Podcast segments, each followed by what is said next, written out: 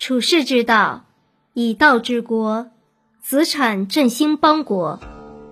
春秋时期，子产担任郑国宰相，在掌管郑国权柄之后，看到郑国内忧外患的政治局面，子产采取了一系列改革措施，并顶住反对派的力量，最终将郑国治理得井井有条。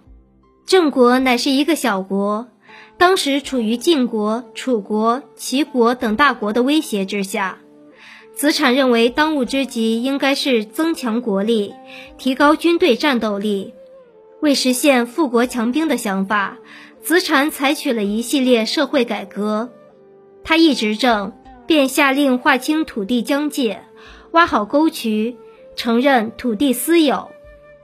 并在私田上按田亩收税，这就限制了旧贵族，使他们不能再任意掠夺兼并土地，也鼓励了农民的劳动积极性。同时，子产还规定，农民有战功的可以做假士，担任小官吏，这样就打破了假士身份的限制。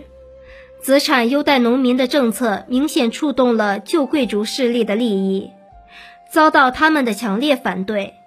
事实上，子产的前任子嗣就是因为整顿田地疆界，占用了一些贵族的土地，而被这些贵族作乱杀死。子产知道这种情况，但他并没有被吓到，仍旧坚定不移地推行他的政策。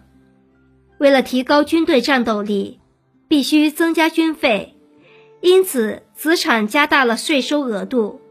结果一时之间民怨四起，郑国百姓对他恨得咬牙切齿，甚至还有人要密谋加害他。如此一来，他遭到了来自上层贵族和下层百姓的双重仇视。原来和他站在一起的士大夫也站出来反对他，甚至连子产的家人也都劝子产改变主张。但是，面对来自四面八方的压力和处处存在的危险，子产不为所动。他对自己的朋友解释说：“我不会因为别人的反对而改变我坚信的正确主张。只要我是对的，我并不在乎为此牺牲自己的名声乃至性命。现在郑国百姓之所以反对我，是因为我的政策没有收到立竿见影的效果。”过一段时间之后，他们看到了效果，自然不再恨我了。如果我现在因阻力而半途而废，我以后的所有政策都会因为阻力而无法实施。过了几年，鼓励农业的政策收到了效果，人民的生活水平得到显著提高，国库充盈，军队也逐渐强大起来，足以抵御外国的军事侵略。看到这种情况，郑国的官员和百姓都转而支持子产。在春秋时期，统治者崇尚“法不可知，则威不可测”的法治观念。国家虽然制定了法律，但是并不让老百姓知道，以在内心里威慑百姓不敢犯罪，并且因为对于法律的解释只有官员和贵族说了算。所以，他们经常凭自己的意愿任意处置百姓。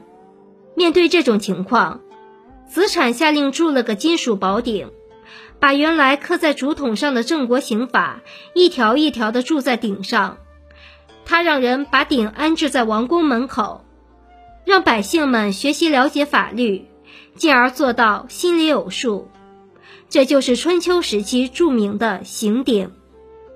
刑鼎铸成后。遭到郑国贵族的强烈反对，他们认为刑法一公布，百姓心中有了底，就用不着再害怕贵族和官吏了。这样不分尊卑，还怎么治理百姓呢？子产却不为所动，坚持认为这样才有利于人民遵守法度。子产的这个措施得到了郑国百姓的普遍欢迎，因为对法律心里有数。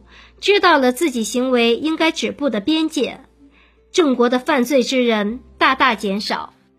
除此之外，子产还有一个为后人所称道的举措，便是在全国各地办理称作乡校的学校，教授郑国百姓一些文化知识。不过，人们一旦有了固定的聚集地点，又学了点知识，便开始评论国家各项制度和政策，同时还对君王和官员的行为评头论足。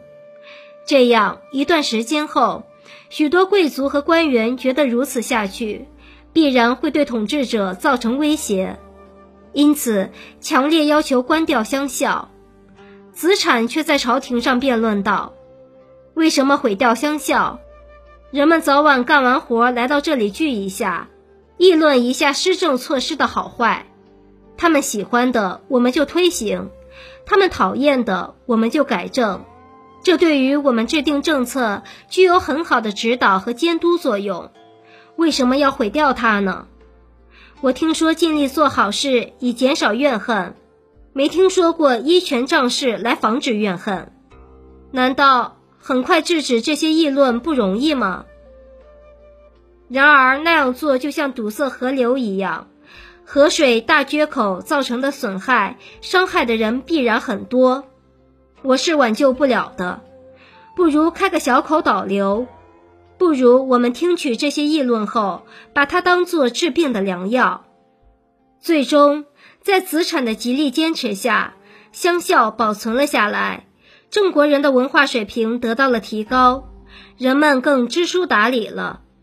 同时，子产经常派人搜集人们的言论，对他们抱怨的政令加以取缔或修改，对于他们欢迎的政令则继续推广。人们的抱怨也逐渐减少了，郑国上下达到了空前的安定和团结。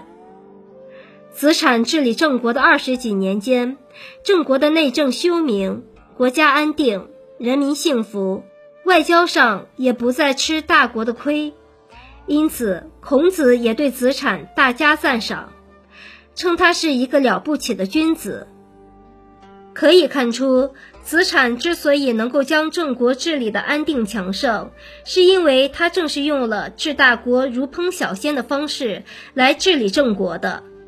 我们知道，他所推行的政令无不遭遇了极大的压力。如果他因为碍于压力，便放弃了自己的改革措施，今天承认土地私有，明天又收回政令，今天允许有功的农民担任官吏。明天又取消了这个规定，恐怕郑国便会像一条被不断翻动的小鱼那样支离破碎了。而他正是明白这一点，于是顶住重重压力，使得自己的措施得以始终如一的实施，直到显示出了效果而被大家接受，他才能够取得成功。